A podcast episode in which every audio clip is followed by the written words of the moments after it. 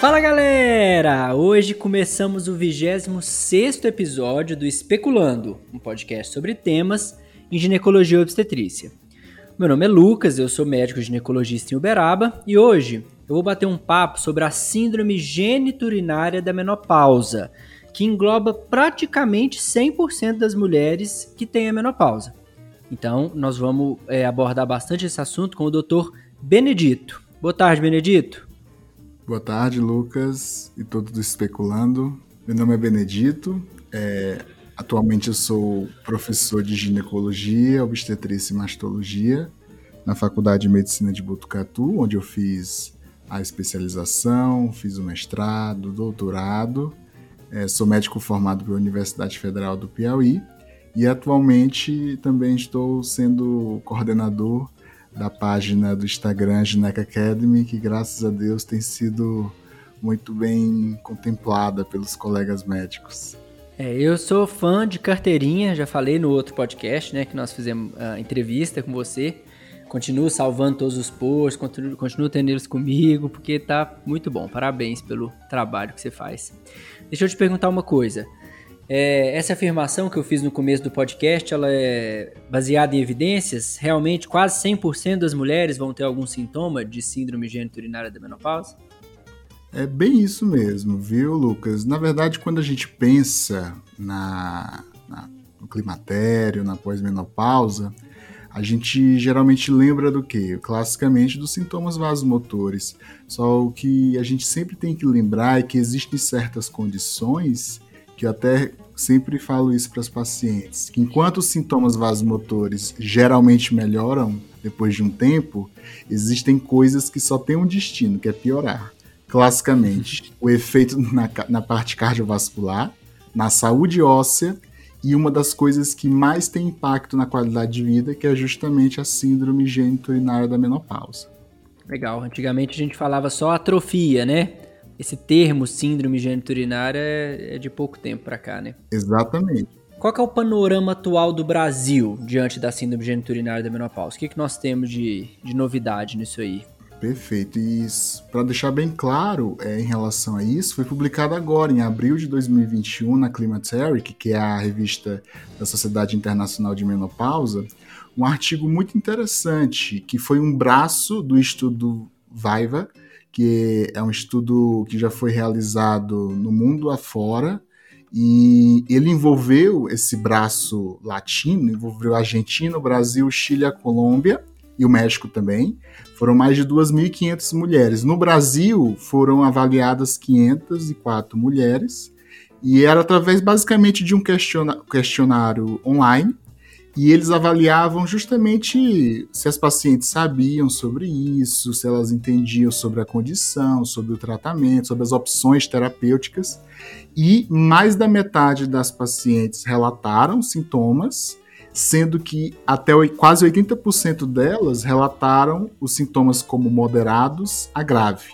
E o pior é que 75% não sabiam que era uma condição crônica tratável Muitas achavam que era uma coisa normal, que aconteceria, que fazia parte do que é esperado, né, com o envelhecimento, e quase metade não sabia da, do tratamento hormonal, das opções terapêuticas e que era uma condição realmente que poderia ser tratada, né? Isso reflete uma visão até global, porque é justamente isso que infelizmente a gente observa. É, na prática é muito isso, né? A paciente sabe que ela está ressecada por conta da menopausa, né? Elas têm essa. Ah, menopausa, né, doutor? Tive a menopausa, agora eu tô assim e tudo. Não, mas vamos melhorar isso aí. Ah, mas esses hormônios não são aqueles perigosos e tudo. Você fala, não, calma, vamos, vamos, vamos lá. É, vamos. Me fala assim, é, pra gente nivelar, né, os ouvintes. Como que a gente caracteriza a síndrome geniturinária da menopausa e como que ela é diagnosticada? Pra gente partir daí. Ótimo. Então, realmente, como você até comentou no começo, o termo atual mais indicado, o termo técnico, né, seria essa síndrome geniturinária da menopausa, porque na verdade corresponde a um contexto de sinais e sintomas que a caracterizam. Termos como atrofia urogenital, atrofia é, vaginite, atrófica, né, que eram termos muito utilizados. Atualmente, desde 2014, na verdade, as sociedades recomendam que seja evitado porque é estigmatizante não mostra uma visão global do quadro, né? Então, como eu havia falado, nós temos os sinais e esses sinais, eles geralmente estão associados tanto na região da vulva, a redução do coxinha adiposo, os pelos pubianos esparsos, atrofia dos pequenos lábios, né? A pele fica mais ressecada, quanto sinais vaginais, que aí tem a redução da umidade, o encurtamento e estreitamento do canal vaginal, o epitélio fica fino, a gente sabe que é até mais difícil, né? A paciente ela se sente mais é, tenebrosa, a ideia de ser examinada, enfim, por conta justamente desse contexto que vem associado justamente aos sintomas, né? Que vão desde o âmbito genital, sexual e urinário né? Então a gente sabe que hoje em dia o ressecamento é a principal, da, principal queixa que elas têm, associado a ardor. A questão sexual acaba invariavelmente sendo impactada, principalmente devido ao quadro de dor, de dispareunia, que aí acaba virando ciclo vicioso, né? A paciente acaba tendo a redução do desejo, diminuição da lubrificação e a própria disfunção sexual. E os urinários, que são às vezes muito é, esquecidos, mas só para você ter uma ideia, as últimas sociedades de urologia recomendam como profilaxia para ito de repetição na pós-menopausa justamente a estrogenoterapia, de quanto é importante o papel do estrogênio no urotélio, né, no tecido urinário e não só genital, né? Ah, então bacana, porque eu vou aproveitar esse gancho que você fez e já vou começar uma. Como que nós vamos abordar essa paciente? Então, uma coisa que quando eu estudei, quando eu estudei isso na primeira vez, a gente só usava estrogênio, né? A gente só fazia a terapia hormonal local em paciente com sintoma. E hoje eu já li alguns locais, os artigos que você me mandou, né, que a gente estava conversando antes, eu dei uma olhada e tá ficando cada vez mais comum a prevenção de problemas com a estrogenoterapia local. O que, que nós temos de evidência para isso atualmente? Assim, como é que está a estrogenoterapia local? É para todo mundo mesmo? Teve a menopausa, já começa duas, três vezes por semana? Ou não? Individualiza? Como é que é? Ótimo. Então, assim, varia dependendo da, da recomendação.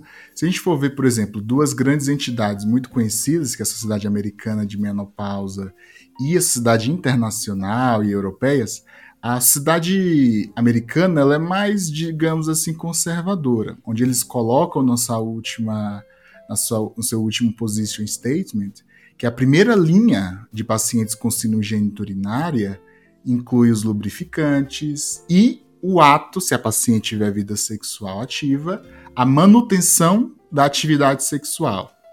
E também o uso regular de hidratantes vaginais de ação prolongada.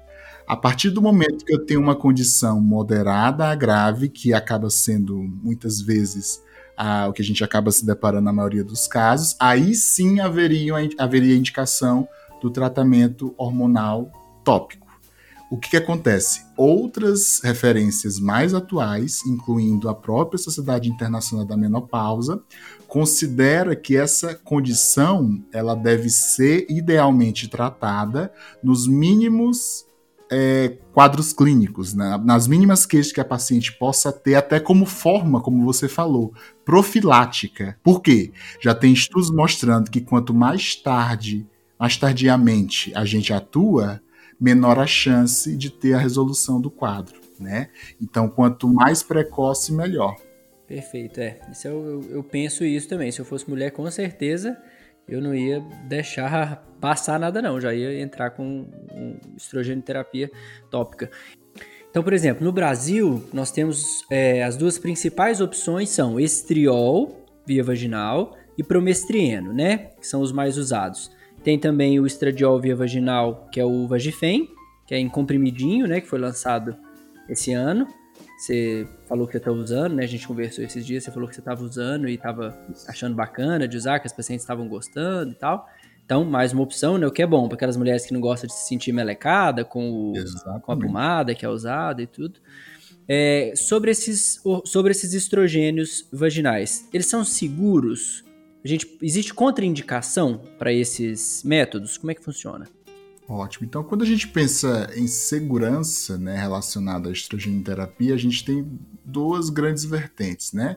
A segurança tanto do ponto de vista endometrial, que já está muito bem estabelecida, e a segurança do ponto de vista de efeitos colaterais, comparando, por exemplo, em relação à terapia hormonal do ponto de vista sistêmico, né, para os sintomas, para a síndrome do climatério.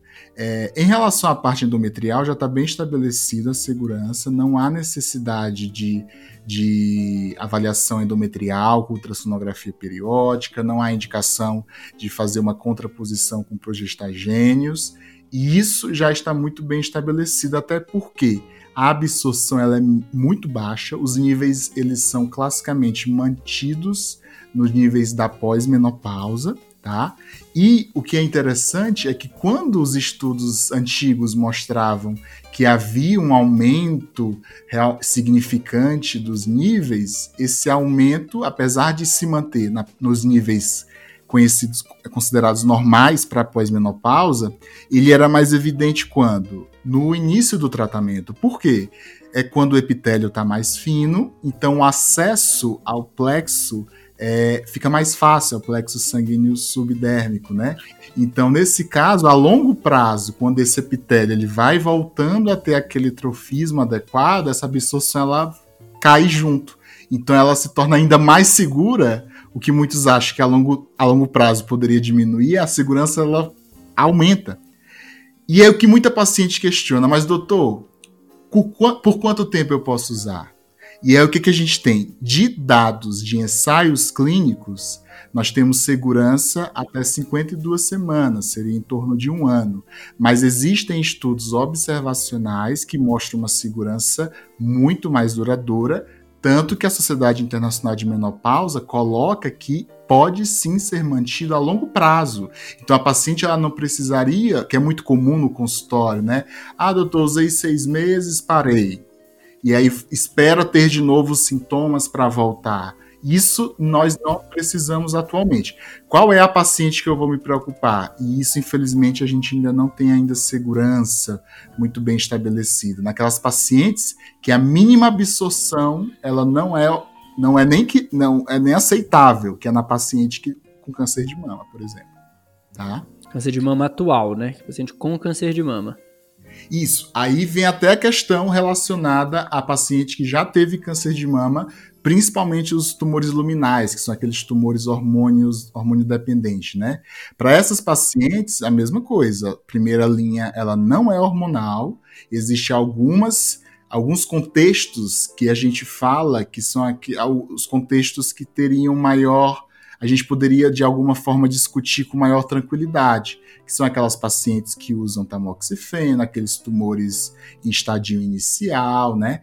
Que são pacientes que, apesar da gente não ter do ponto de vista de dado científico a segurança bem estabelecida, ela é presumida de ser segura. Agora, nas pacientes com inibidores da aromatase, como o objetivo dessa medicação é praticamente zerar a mínima absorção ela pode ser capaz de poder, enfim, é, levar alguma intercorrência. E nesse grupo de pacientes, a gente acaba sendo mais conservador em evitar essa opção. E tem outras opções além dessas que a gente pode discutir também, né? Bacana. É, uma das perguntas que eu ia te fazer é quando priorizar o hidratante vaginal ao estrogênio. Então, principal delas na paciente com câncer de mama, né? Com histórico de câncer de mama ou com câncer de mama atual. Alguma outra situação? Por exemplo, é, quando o pessoal visita a gente, eles gostam bastante de insistir que o promestrieno tem menos absorção do que o estriol, e estaria ligado a mais segurança e tudo. Isso procede? Isso tem dado científico? É, por enquanto ainda é marketing? Perfeito. Muito boa pergunta, Lucas, porque realmente o que a gente até, enfim, aprende, né? O que a gente vê bem é que é, o promestrieno e o estriol, eles seriam aqueles com menor absorção, e como você falou, principalmente o promestrieno. Só o que, que é interessante? Esses dados são estudos mais antigos, tanto que se você, você for ver, nos Estados Unidos, eles não usam o promestrieno nem o estriol tá? A principal base do tratamento acaba sendo realmente estradiol. E o que que eles falam? Que, olha só, os cremes, numa revisão sistemática que foi feita ano passado, justamente sobre essa segurança, mostrou que os cremes, eles tinham maior absorção sistêmica do que o comprimido, tá? Comparando com por exemplo, o atual Vagifem. E além disso, eles não. Essa, essa revisão, infelizmente, não contemplou o promestreno e estriol, apesar desse dado ser o que a gente já conhece, mas são dados de estudos menores que muitos deles foram patrocinados pelas empresas responsáveis por esses por essas opções, né? Perguntei de quando priorizar o hidratante. Você quer falar um pouco sobre o hidratante? É, os hidratantes vaginais, realmente, nós temos duas opções, né, hoje em dia no mercado brasileiro, que é o, os de ácido, principalmente de ácido poliacrílico e de ácido hialurônico, tá? É, eles teriam justamente essa ação de ter uma ação umectante, né, um tipo hidratante que é muito já utilizado na dermato, que é como se ele puxasse realmente a água lá da, da, da, derme, da subderme, e aí teriam esse efeito de hidratação epitelial e de renovação celular. Tanto que, quando a gente vai ver os estudos, eles mostram que eles reduzem o pH, aliviam a dispareunia, só que não tem o efeito na maturação, pensando no índice de maturação e melhorar a presença de células de ponta, né, as superficiais, para basais, ele acaba não tratando a condição de base, é como eles falam, né? Sim eles acabam tendo essa ação hidratante. É como se o epitélio se mantesse fino, mas o atrito ele se torna reduzido e prolongado, tanto que é, é, é cômodo por, por, ter, por necessitar de uma aplicação a cada três dias, né? Então a paciente não precisa ficar aplicando, é, como muitas acham, no ato sexual, é, acaba sendo independente da atividade sexual, né? Legal aproveitar que a gente está falando então dessa, vamos falar assim, da, da alternativa ao hormônio, né?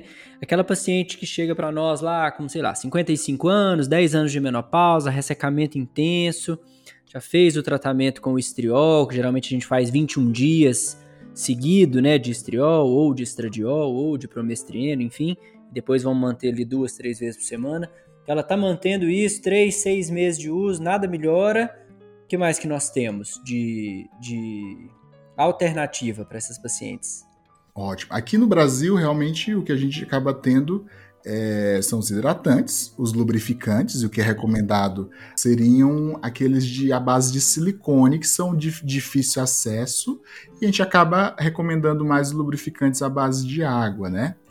Os hidratantes, como nós já falamos, e aí vem a pergunta: e aí, Benedito? E nessa paciente que eu já já está fazendo tudo o que é possível e eu não tenho essa melhora? Aí a gente tem que lançar mão dos tratamentos não medicamentosos, né? Então vale a pena a gente reforçar a fisioterapia pélvica, ela tem o seu papel, papel dos dilatadores vaginais, principalmente para aquelas pacientes que só começaram a tratar depois de muito tempo com o quadro, né? Então elas estão com aqueles quadros mais graves, que são mais de difícil reversão. E outra coisa, Lucas, que eu acho que é muito importante, a paciente tem que entender que o efeito é a longo prazo. Os estudos mostram que você só tem realmente o efeito ideal depois de no mínimo de dois meses.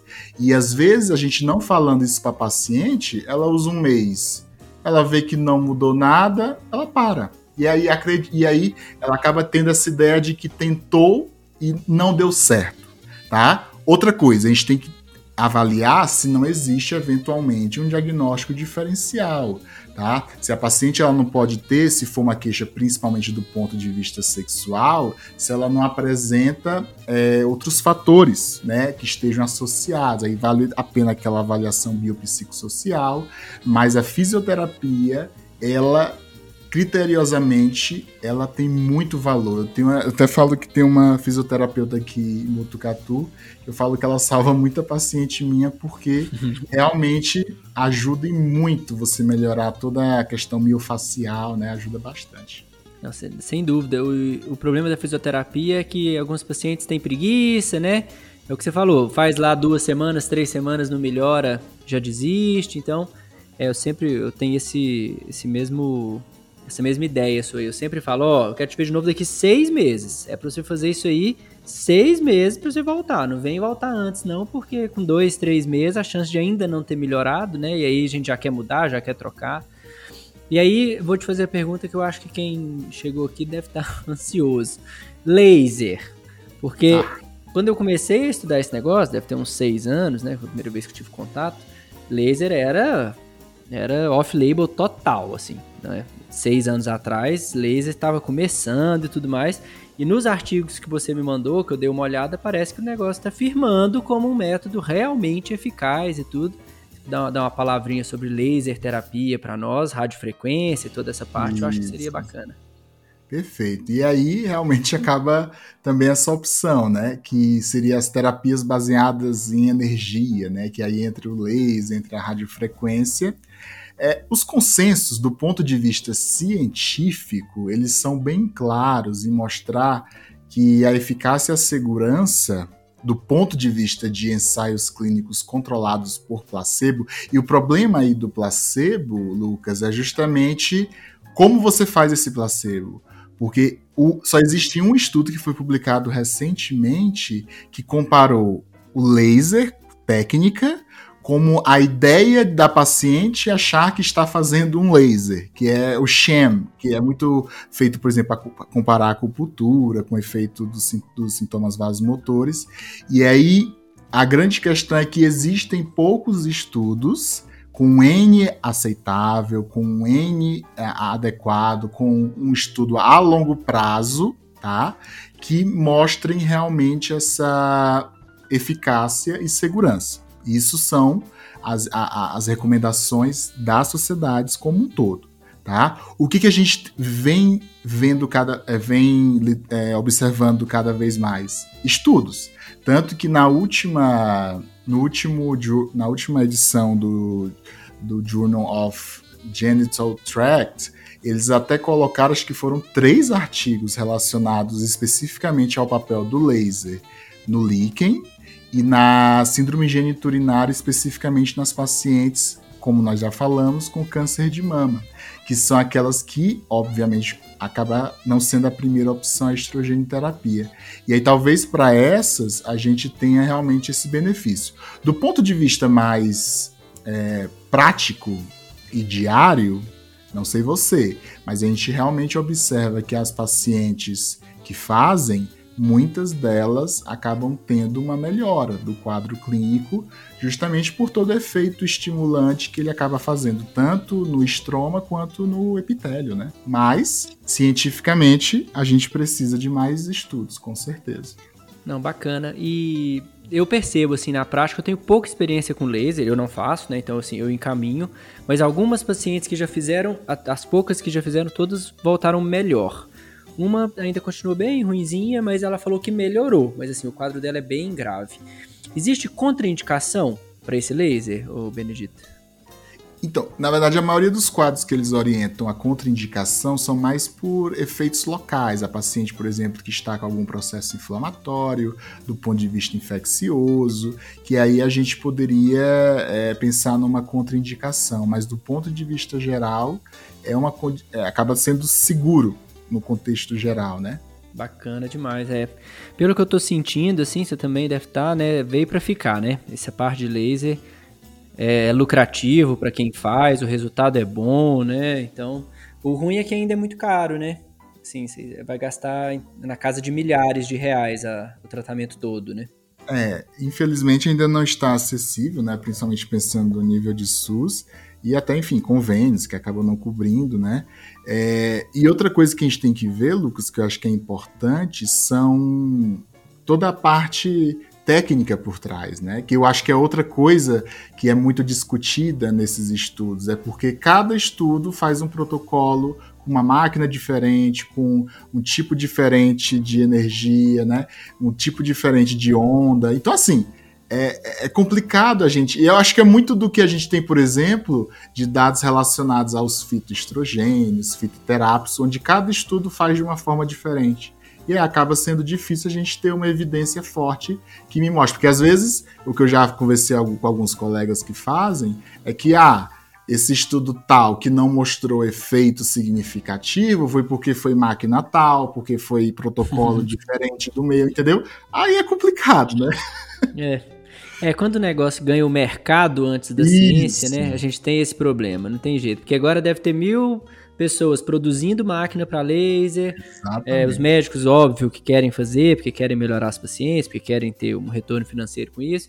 E aí é, vai acontecer isso e sabe-se lá se isso é irreversível, né? Porque até alguém conseguir parar e organizar um estudo grande com uma máquina, e aí vai ter viés de interesse, porque se você usar uma máquina só, né, é complicado demais. Nossa, quando o mercado toma a frente antes da ciência, assim, é difícil, né, de, de, de corrigir. Mas bacana.